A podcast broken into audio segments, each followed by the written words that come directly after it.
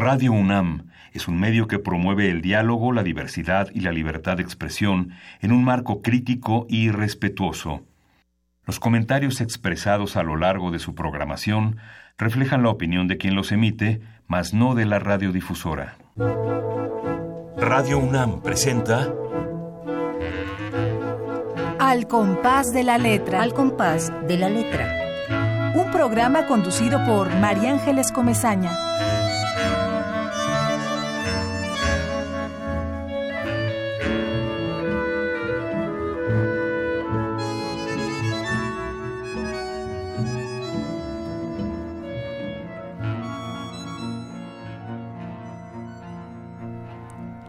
Forma. Eres como el contorno de las nubes. Solo existe en el cielo de los ojos.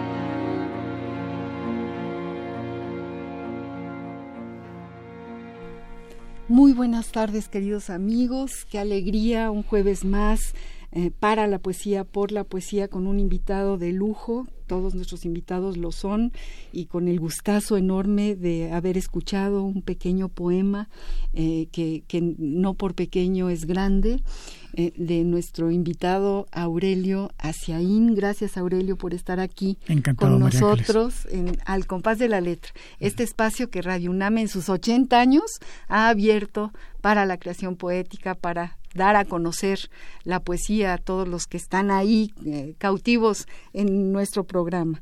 Queridos amigos, les leo rápidamente una pequeña semblanza de nuestro invitado porque queremos que nos lea muchos de sus poemas espléndidos y que nos hable de su vida, de su trayectoria, que como van a ver en este momento es verdaderamente interesante y llena de viajes, ¿no? de un continente a otro continente.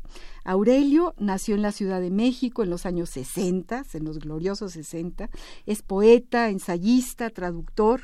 Ha sido editor de numerosas revistas, entre ellas Vuelta, de la que además fue secretario de redacción de 1983 a 1998 y la revista Paréntesis, que él dirigió en 1999 a 2001. Desde el 2002, Aurelio vive en Japón, donde fue agregado cultural de la Embajada de México durante cinco años y ahora es profesor de la Universidad Kansai Gaidai. Ha publicado 16 libros. Mencionamos los cinco más recientes. Urdimbre, publicado por el Fondo de Cultura Económica en 2012. Es una colección de poemas. La Fronda, Postdata Editores 2013. Es un volumen de varia invención enteramente escrito en Twitter. El espacio de pronto es escenario. Artes de México 2013. Conjunta fotografías y notas, porque además nuestro poeta es fotógrafo. Japón en Octavio Paz, editado por el Fondo de Cultura Económica en 2014. Esta es una antología de y sobre Octavio Paz con un largo estudio introductorio. Finalmente, Centena de Cien Poetas, publicado por la Universidad Veracruzana en 2015, que es una traducción comentada de haikus Ishbu, Ishu. No, Hyakunin Ishu ah, Ijiakunin, perdón, Ijiakunin Ishu, una antología poética del siglo XIII que es el más popular de los libros clásicos japoneses.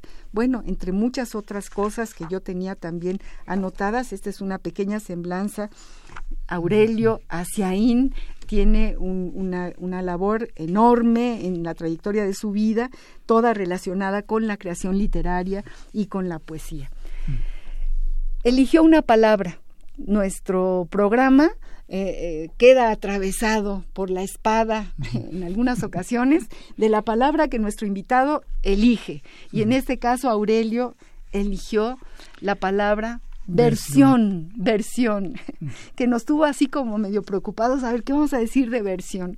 ¿Por qué, te pregunto, Aurelio querido, por qué la palabra versión para este programa? Bueno, en primer lugar porque me, pediste una palabra y, no se me ocurrió ninguna y esa salió de pronto, pero después la encontré mucho sentido. En primer lugar porque eh, una de las de los géneros que yo practico como escritor es el de la traducción, que para mí es un género de creación.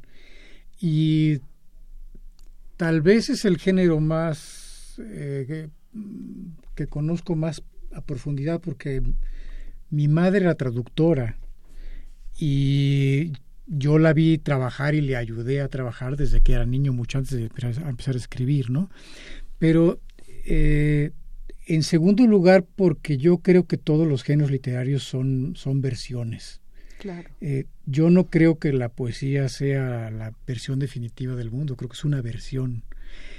Y mm, creo que incluso la fotografía, que es eh, de, las, de las artes que yo practico y, por las que tengo afición, es el, la más objetiva aparentemente.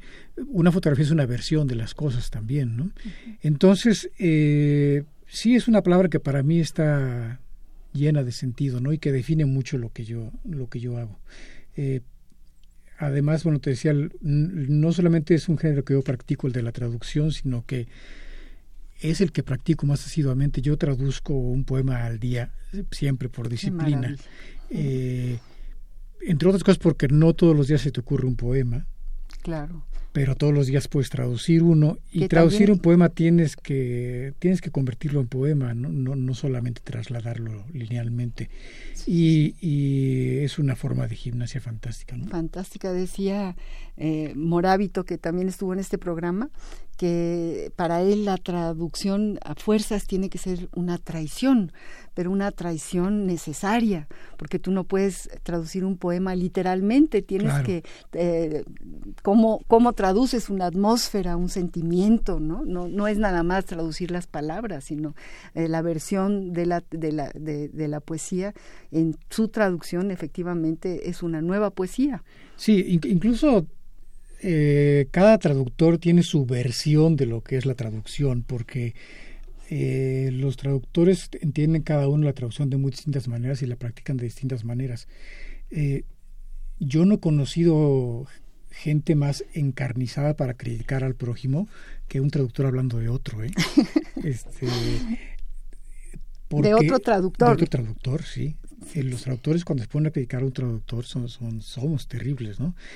Pero, pero también es porque tenemos distintas concepciones de lo que es traducir y en mi caso personal yo además creo que cada poema que traduce uno y, cada eh, con, la con la prosa es un poco distinta pero eh, pero cada página requiere un modo distinto de traducir. No, no todos los poemas se traducen de la misma manera. Eh, y no veces no todas las veces queremos producir lo mismo al traducir no entonces siempre es una versión de la traducción lo que, lo que practicamos, ¿no? ¿Tú eres una versión de tus poemas o tus poemas son una versión de Aurelio Asiain? Ah, eso es una pregunta que me desvela mucho. Este, no, no, no. Yo creo que los poemas son versiones del lector. Es decir, en, dos sentidos, que uno, cuando, cuando uno escribe un poema y decide que el poema eh, tiene que quedar de tal manera, uno está imaginando un lector posible.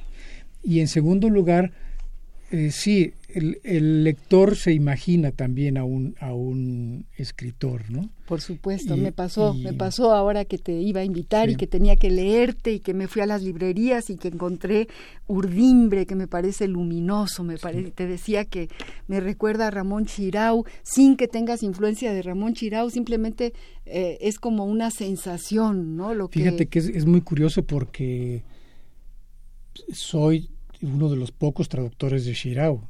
¿Del eh, catalán al español? Sí, él, él eh, cuando estábamos ya en la revista Vuelta, bueno, hace muchos años, envió unos poemas una vez y me, me, pidió que los tradujera yo y por eso los traduje.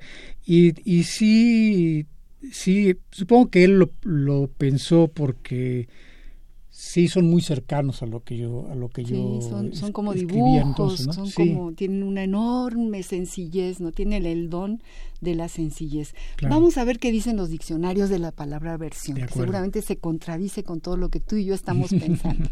Adelante con la ruta de la palabra. La ruta de la palabra.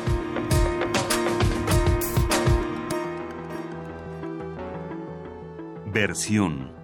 Sustantivo femenino.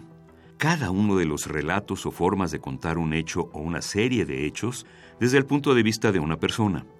Cada una de las interpretaciones de un tema artístico o de una obra musical. Versión falsa de los hechos, la versión oficial, la versión teatral, la versión íntegra, versión cinematográfica, versiones contrarias, las versiones de diversos historiadores tratándose de un texto o escrito, traducción de una lengua a otra. Diccionario del Español de México de El Colegio de México. 2. De latín versum, tomar o volver. Traducción de una lengua en otra. Modo que tiene cada uno de referir un mismo suceso. Cada una de las formas que adopta la relación de un suceso, el texto de una obra o la interpretación de un tema. Diccionario de la Real Academia Española. 3. Versión. Del latín versus, participio pasivo de vertere, dar vuelta, voltear, girar, cambiar. Verso también proviene del latín versus, renglón de escritura, surco, fila, hilera, línea, de versus, participio pasivo, de vertere. Breve diccionario etimológico de la lengua española, Guido Gómez de Silva, Fondo de Cultura Económica.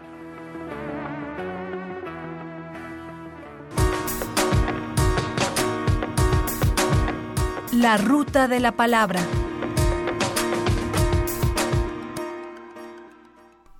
Son versiones de versión, digamos. Sí, fíjate que es muy, es muy interesante la, última definición, la, de, la del etimológico. Eh, me, me, gustó mucho escucharla porque yo la primera vez que oí esa, esa referencia a la palabra verter y al sentido de dar la vuelta eh, fue en un libro de Giorgio Agamben, eh, donde él relaciona el, el verso, el verso de la, de la poesía, con los surcos del, del, cultivo de la... Que eso es muy bonito, muy japonés. ¿Podría en cierto, En cierto sentido, sí. ¿Verdad? Eh, y sí, yo, yo creo que eh, otra cosa muy interesante de, la palabra versión es esa, tiene, tiene que ver tanto con el hecho de, de, girar, que es lo que significa la palabra estrofa, también. también, claro. Eh, como con el cultivo de la tierra, ¿no? O sea, con lo con lo que es esencialmente la cultura, ¿no? Claro, claro. Qué padre, ¿no? Funcionó la palabra versión, que al principio dije, ay, ¿qué vamos a hacer con versión? Y bueno, eh, es todo un universo. Aurelio, ¿cómo trabajas? ¿El poema llega, toca tu puerta o sales tú en su búsqueda? Cuéntanos. No, no, no tengo un, no tengo un método. Hay muchas maneras en que, en que ocurre un poema o en que llega un poema. Eh, hay poemas que caen enteros de golpe, hay poemas que, que se escriben durante años. Yo, yo lo que sí me ocurre a mí es escribir mucho en la cabeza eh, algo antes de pasar al papel, pero ese, ese, eso puede sí llevar muchos años. Otras veces son poemas que se me ocurren leyendo otros poetas. Eh, eso también te eh, lo iba a preguntar, que, sí, porque es muy importante leer hay poesía, muchos, ¿verdad? muchos poemas que, que surgen porque un poema te, te, sugiere otra idea o porque un poema te parece que no, no es correcto, que también pasa, ¿no? O no, O no es afortunado. Y, y también desde luego ocurre mucho traduciendo. ¿eh? A, mí, a mí, como te decía yo, traducir para mí es una forma de creación y a veces ocurre que traduces y te dan ganas de desviarte tanto que ya no es una traducción. Me ha ocurrido dos o tres veces que digo, bueno, voy a abandonar el poema y, que estoy intentando y, eso es perfecto. otra cosa, ¿no? Es una forma de leer y, y, volver a escribir, no nada más lo que estás traduciendo, sino realmente es como un nuevo camino, ¿no? Sí, y luego como pasan caminar por otro por otro horizonte a partir del horizonte que estás traduciendo. Sí, pero pasan cosas curiosas, fíjate, hay uno de los de los poemas que están en Urdimbre, en realidad está hecho con dos frases de una novela china, de, de, una novela china muy antigua, que, que yo subrayé y luego revisando subrayados, me, me, me, gustó cómo sonaban en español y los puse sin, sin decir nada. Y, y, en una reseña del libro, un, un reseñista al que no le gusta nada, se burlaba mucho de ese como una especie de poética posmoderna Y nunca se enteró, claro, porque yo no lo digo en el legado, que era, era un libro chino muy antiguo. ¿no? ¿Qué tal? ¿Qué tal? En la página 88 y 89 es, eh, de Urdimbre, precisamente, tú escribes, con el título Escribir. Escribir ramas a los pájaros como hojas al viento, reflejos en el agua, raíces a la tierra, ojos adentro. Escribir en el corazón una corteza. Y también dices, arte poética, escribir por lo menos una frase en la que puedan pararse las moscas. Ah, qué bueno, qué bueno que leíste ese. Fíjate que ese, ese poema, Cuéntame. que también hay gente a la que no, a la que no le parece, no le gusta. Eh, para mí es muy importante el tema de las moscas, que aparece mucho en, otros, en otros libros míos. Eh, para mí las moscas son justamente una señal de que ahí hay algo vivo, no son no son la señal de la muerte y la, y la podredumbre nada más, son, son la señal de la vida misma. En cuanto hay vida aparecen las moscas. Totalmente. Y es muy interesante, hace, hace unos meses estaba yo viendo un, vi un, un, un cartón de este monero de Guadalajara, de Gis. De Gis, fantástico. Y hay un, un, cartón de Gis que dice exactamente lo mismo que ese poema. ¿En serio? Exactamente. Hay, es un, es un, un poeta que está escribiendo y, y entonces eh, dice, a ver si aquí sí se para la mosca o algo así, no con la frase que pone. Y hay una mosca ahí volando y el poeta está esperando que la mosca llegue, que la mosca es, es el verdadero poema, ¿no? Seguro que es tu lector. Y entonces... Vamos, vamos a saludar a Gisiatrino desde aquí, pero además vamos a decirles que qué onda, si ya leyeron tu urdimbre. No, no, espérate. Yo puse, corté el, corté el, el, el cartón de Gis y lo pegué en el libro, en, en mi ejemplar, y luego le tomé una foto y lo puse en el, en el Instagram y el Gis lo vio y entonces, eh, llevamos, nos llevamos meses y meses hablando del tema Qué en Twitter. Entonces él ha hecho muchos dibujos y yo he juntado un montón de, de, de, notas y de traducciones y de aforismos y va, estamos haciendo un libro sobre moscas. ¿Qué me dices? Bueno, eso sí que qué historia maravillosa, qué bueno que la cuentas. Sí, sí, Además yo creo que es inédita, ¿no? La primera vez que la cuentas así en vivo y en directo a, a todo el público. Me, ¿será? me, imagino que sí, aunque aunque yo creo que ya mucha gente se lo se, se lo, has se lo imagina, porque no por, no porque llevamos meses eh, haciéndolo. haciéndolo. No, me parece haciéndolo. fantástico, sí. fantástico. Estamos haciendo ese libro él y yo y otro libro de de traducciones de un poeta eh, un poeta budista zen del siglo XIII, eh, 13, 14, que se llama EQ. Te puedo leer un por favor un poema. Por favor.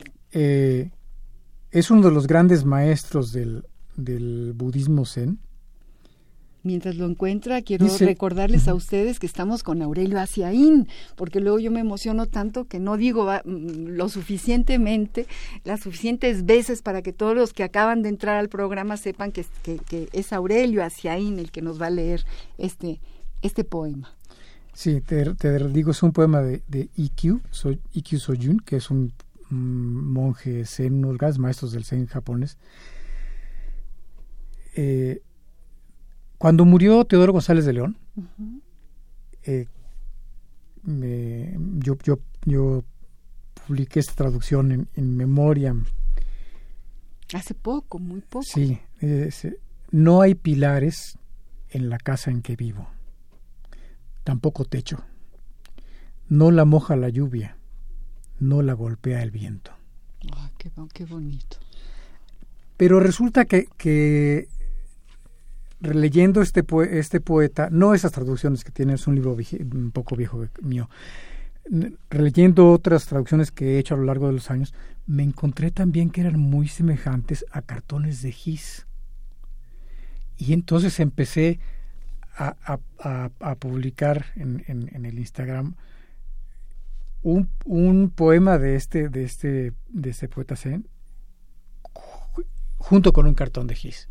Bueno, eso... Y él está encantado, porque yo realmente creo que es lo más parecido que tenemos en México a un budista zen. Qué fantástico. Es fantástico. ¿Qué cosa me dices? Bueno, bueno, vamos a ir a, música, querido Aurelio.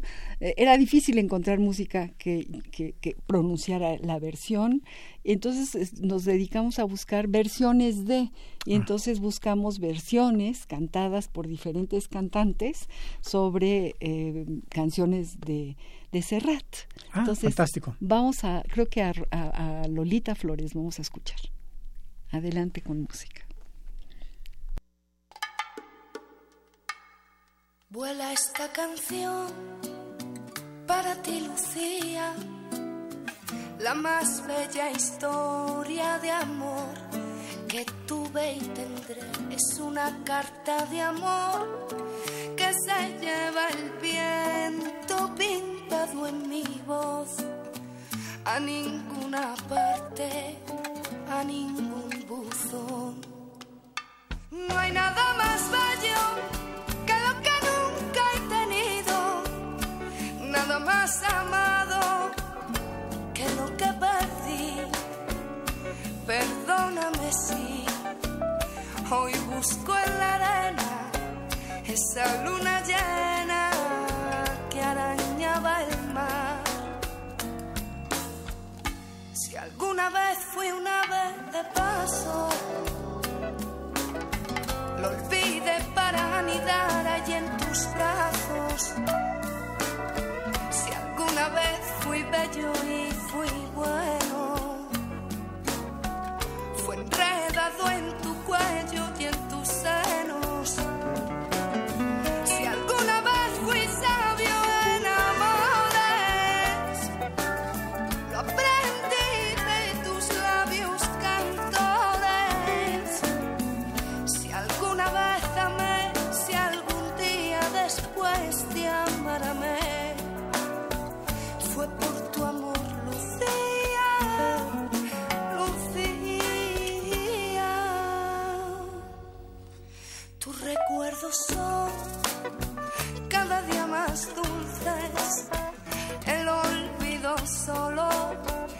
se llevó la mitad y tu sombra aún se acuesta en mi cama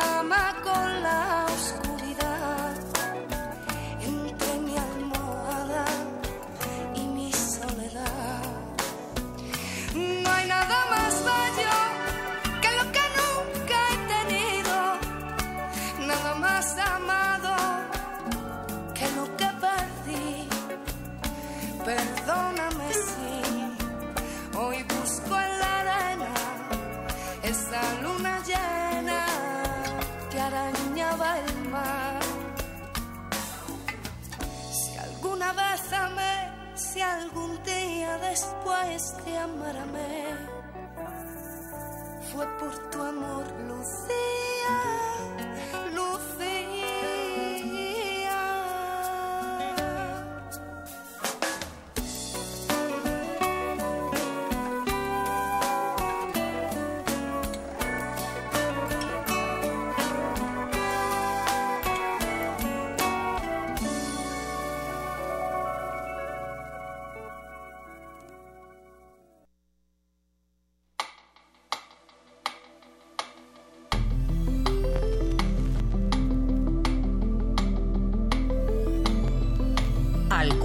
De la letra.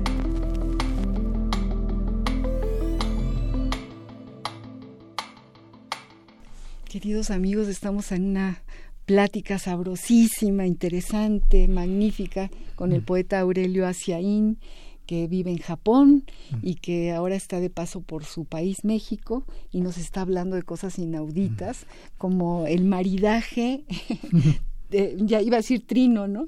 Pero no, es, es his, his eh, y, lo zen, ¿no? Lo zen y la poesía de Aurelio.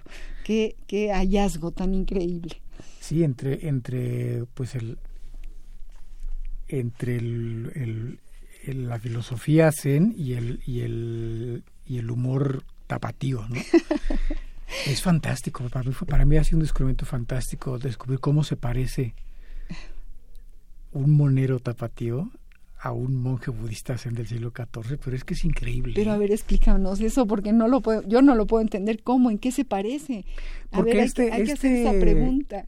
Este monje zen, eh, Ikkyu, eh, es muy importante en el budismo japonés porque en, él, revolucionó el budismo zen porque hizo una crítica feroz de, la iglesia de su tiempo, que le parecía eh, que estaba entregada al espíritu mundano y que no era sino una farsa.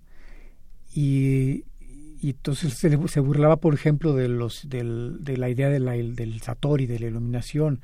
A él le parecía que para alcanzar el satori había que buscarlo en las tabernas y en los burdeles, cosa que él hacía.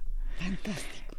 Y eh, le parecía también que, que, la idea de sentarse a meditar para obtener la, la, iluminación revelaba un, interés que era contrario al espíritu zen que el, Zen tenía que ser desinteresado. Pero además, era además un, hombre con un enorme sentido del humor, que se, carcajeaba todo el tiempo y se burlaba de los maestros zen. Al final él llegó a, ser el, el, sacerdote principal del gran monasterio zen de, Kioto y, y, se convirtió en uno de los grandes maestros. Pero toda su trayectoria fue a través de la crítica y la burla y la ironía. Y, y por eso finalmente, bueno, no es difícil de explicar la cercanía con alguien como Gis, ¿no? Que de lo que vive es de burlarse de todo, ¿no? De todo, y de qué manera. Tendríamos que haberlo invitado, pues caray. lo saludamos, le mandamos abrazos a Gis y, y, bueno, te imaginamos cómo escribes, mm. te imaginamos en tu mesa de trabajo, mm. te imaginamos viajando, siendo cónsul de cultura en Japón durante cinco años y, y luego integrándote, ¿cómo? ¿Cómo se integra uno a ese mundo, a ese, esa forma de vida, de imaginación? Mira, con, Japón eh, ocurre una cosa eh, muy peculiar y es que uh, es, una, es una cultura tan remota. Yo es el país que, que conozco más distinto a cualquier otra cosa que, pueda imaginar. Eh, conozco muchos países y he viajado más o menos por todo el mundo. Conozco buena parte de Asia y Japón no se parece a nada. Eh, es eh, cualquier país de Asia que yo conozca se parece un poco a China o un mucho y a la India eh, y Japón no es muy distinto a todo eso, ¿no? Y entonces eso provoca dos, dos reacciones en la gente.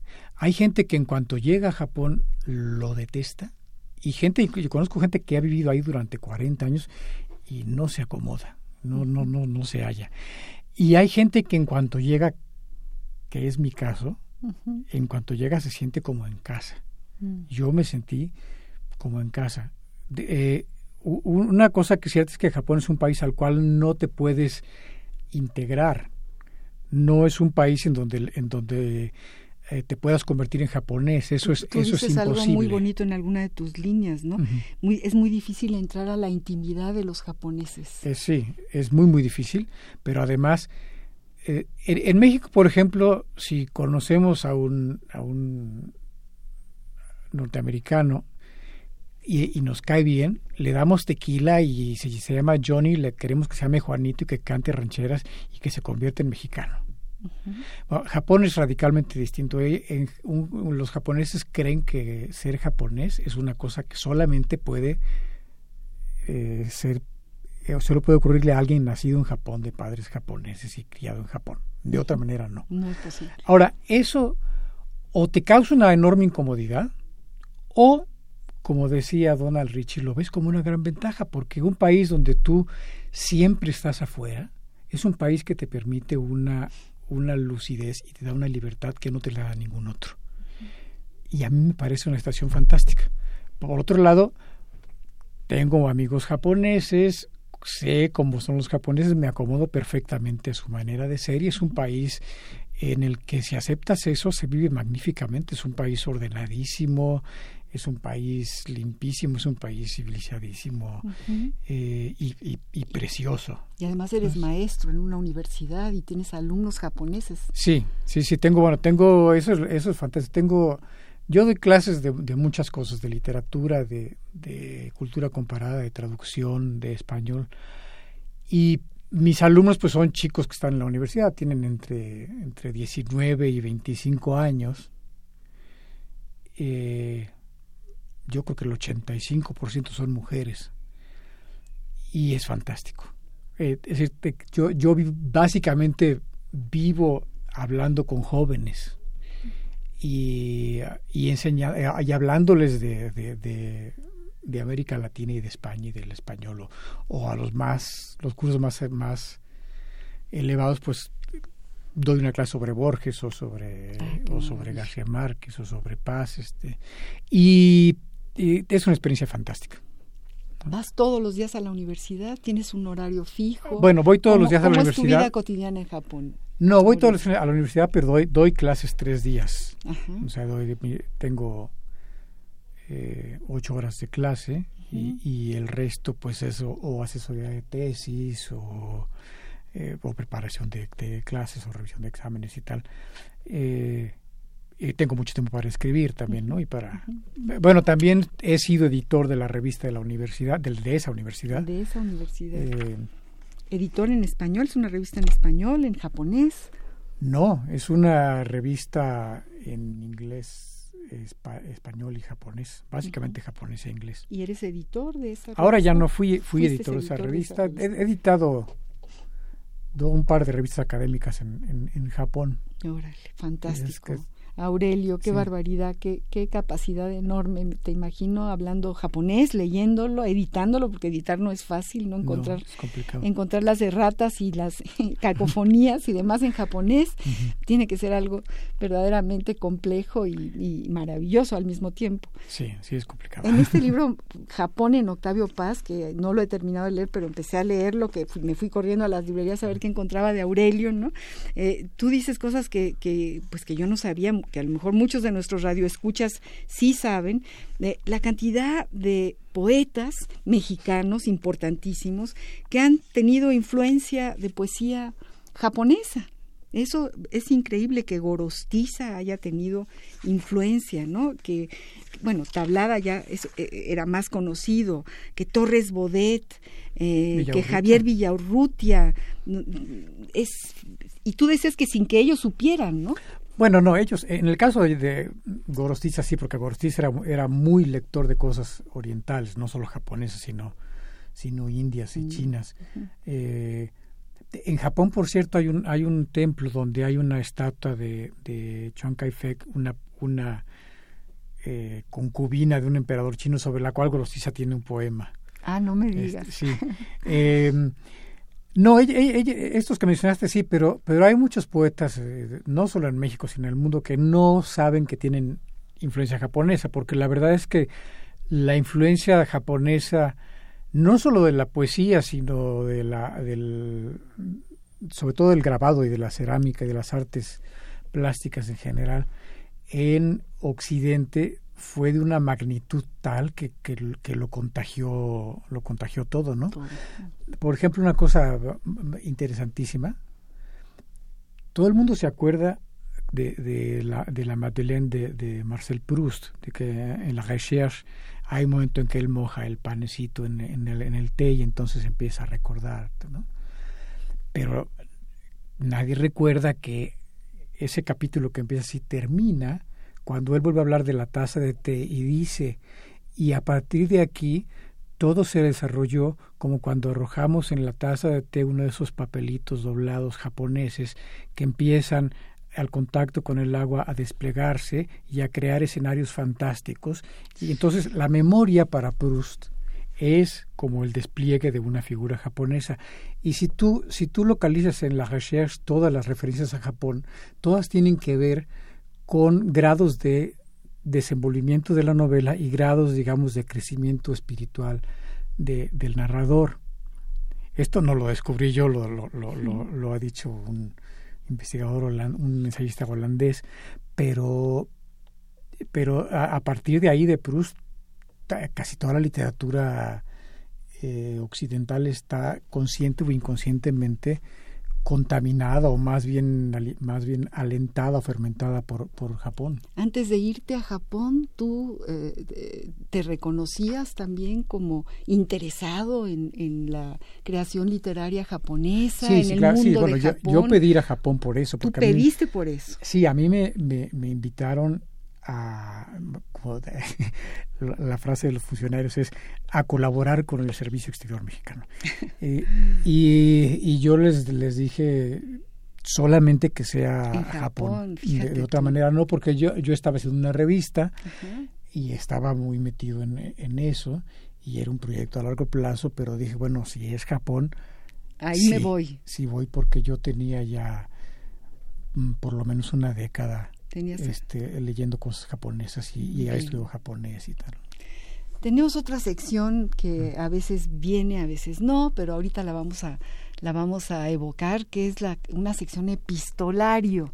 Vamos a, escuchar una carta que le, le, escribe Julio Cortázar a, a Julio Silva que eran grandes, grandes amigos.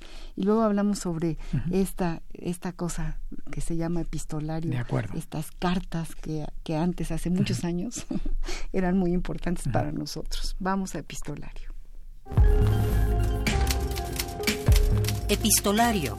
Domicilio conocido. Domicilio conocido.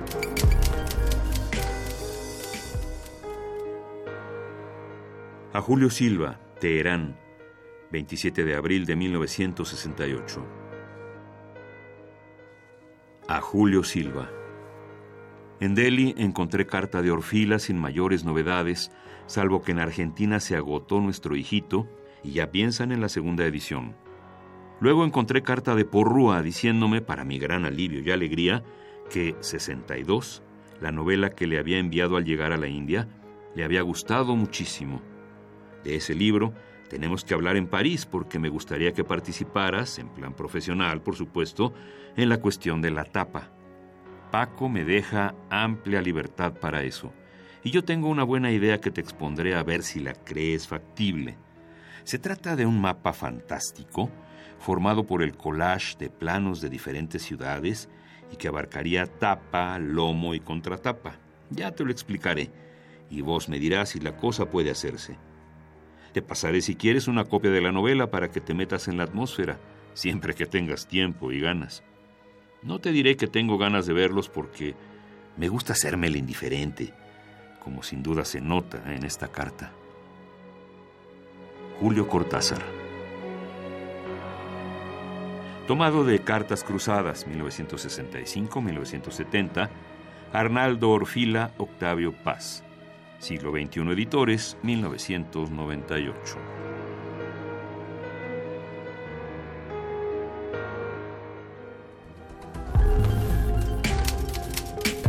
Epistolario. Domicilio conocido. Domicilio conocido.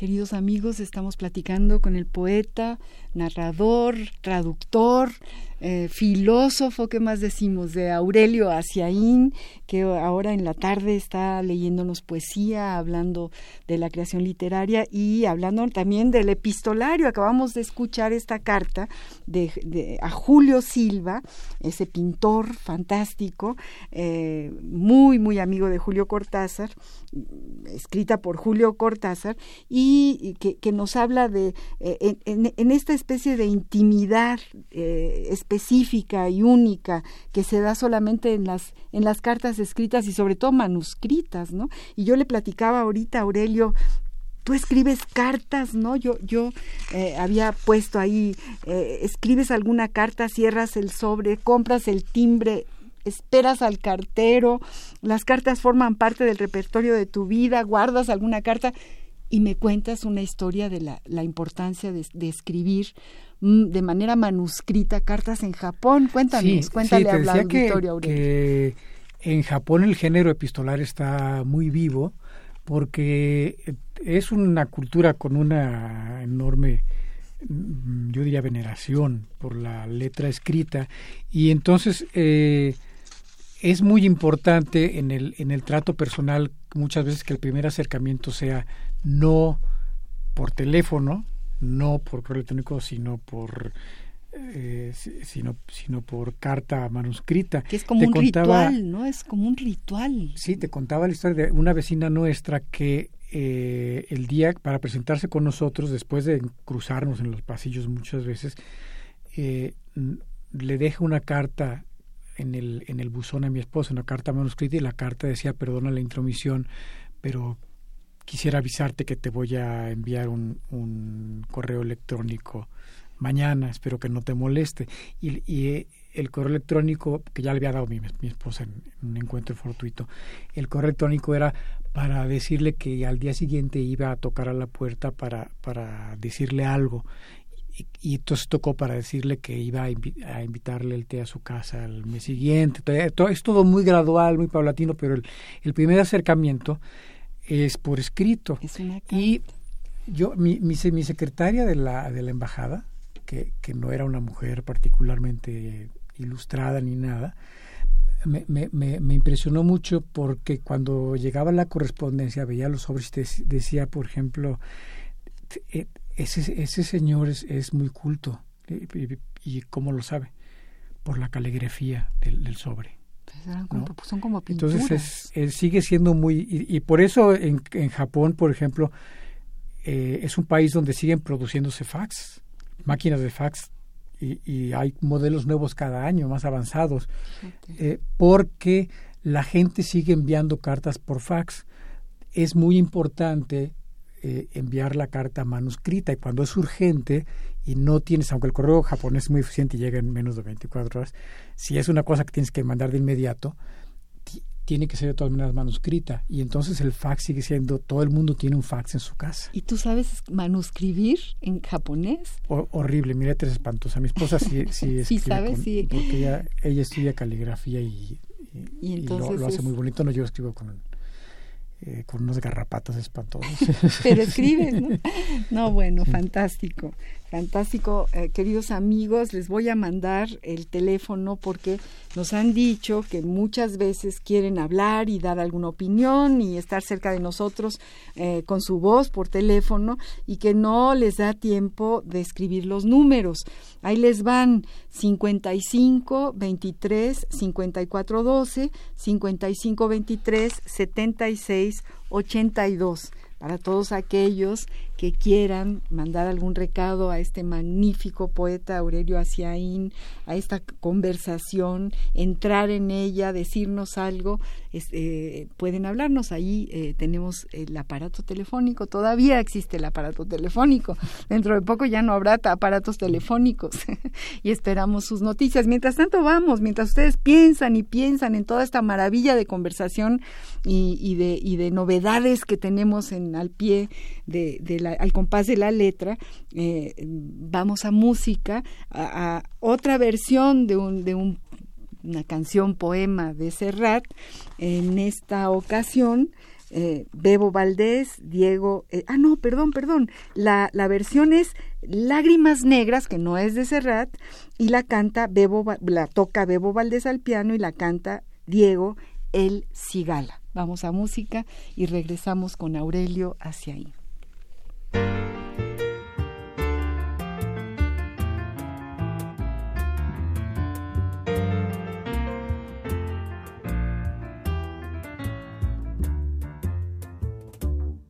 Y aunque tú me me ha deseado en el abandono.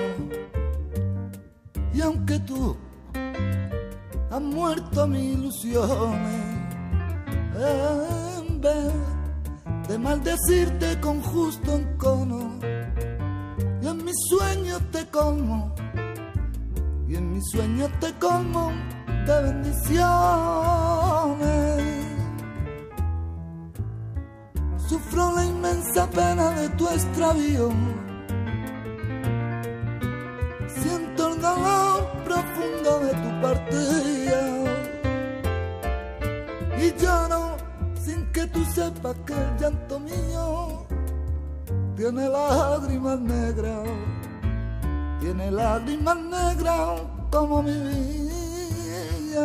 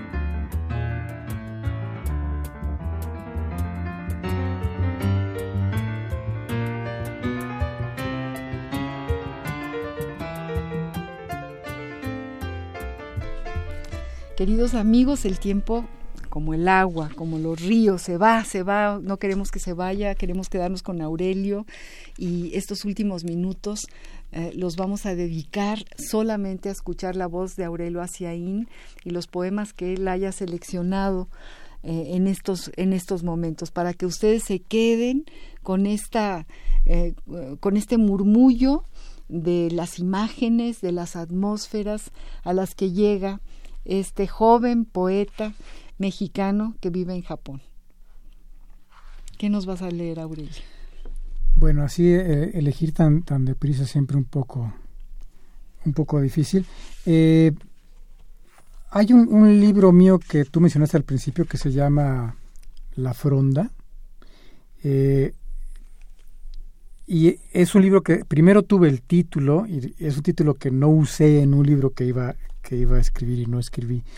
Y después, ah, cuando, cuando reuní el material que había estado escribiendo en Twitter con la idea de hacer, a mí no me gusta el término twitteratura, me, me, gusta simplemente pensar que es una plataforma para escribir, pero reuní, reuní ese material y entonces le tomé ese título porque en el libro hay mm, muchas veces eh, aparece la, la, palabra o la imagen más bien del árbol o de la rama o, de las hojas, ¿no?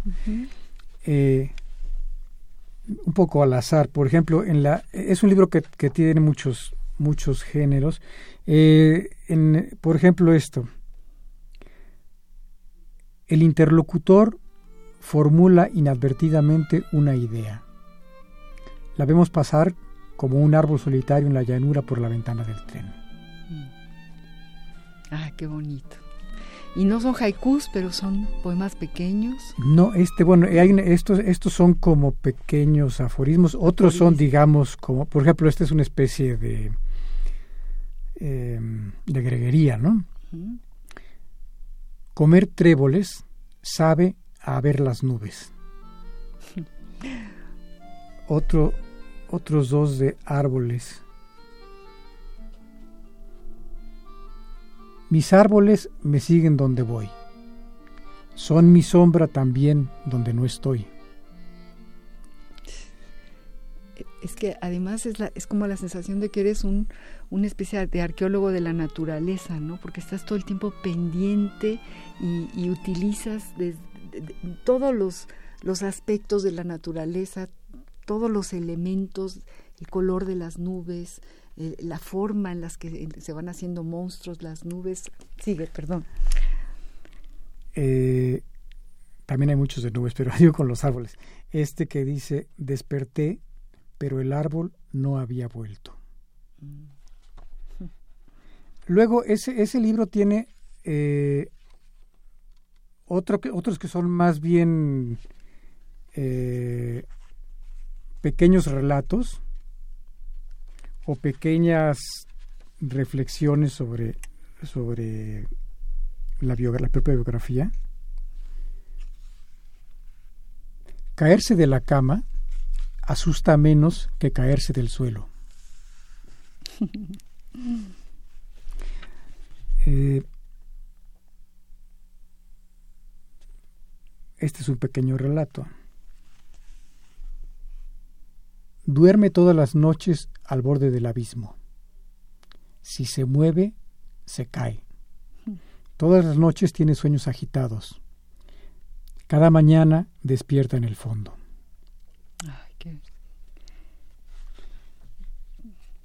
Otro más esa sección. El otro lado del espejo es igual a este, pero es el otro, y allá se sabe, y a unos los alegra y a otros los entristece y pelean mucho por ello. Luego hay, hay eh, una, una, parte que son más, más digamos, propiamente eh, poemas, porque bueno, están, están escritos en verso. Tienen los árboles un pie en la tumba desde que nacen los hombres dos.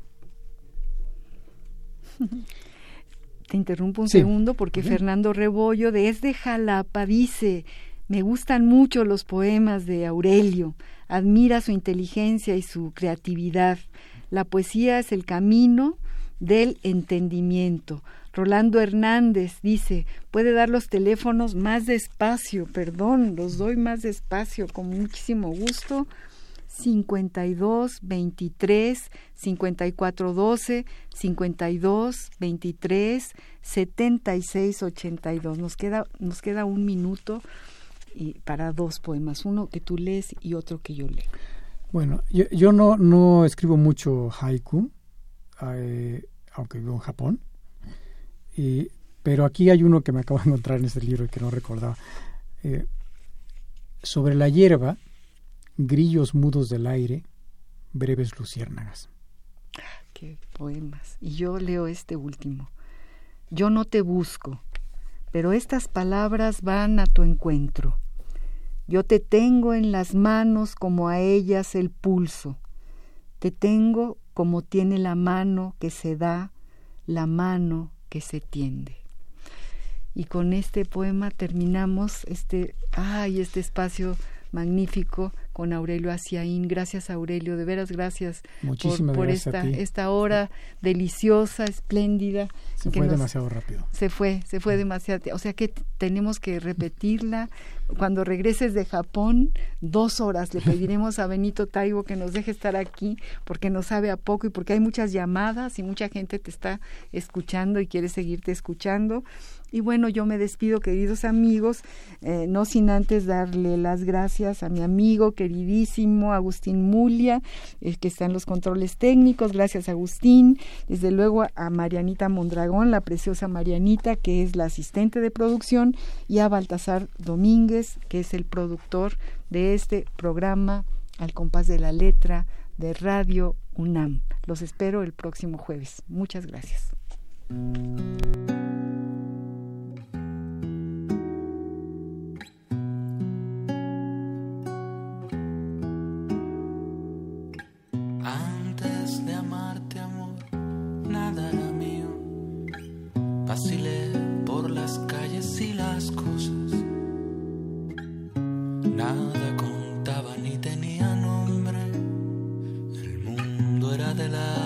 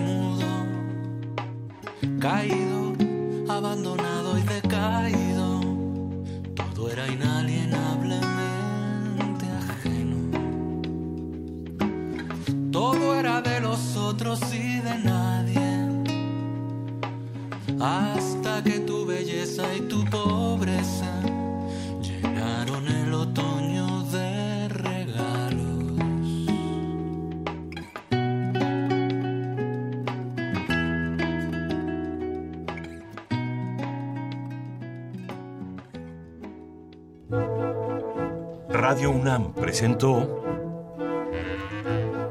Al compás de la letra. Al compás de la letra. Un programa conducido por María Ángeles Comezaña.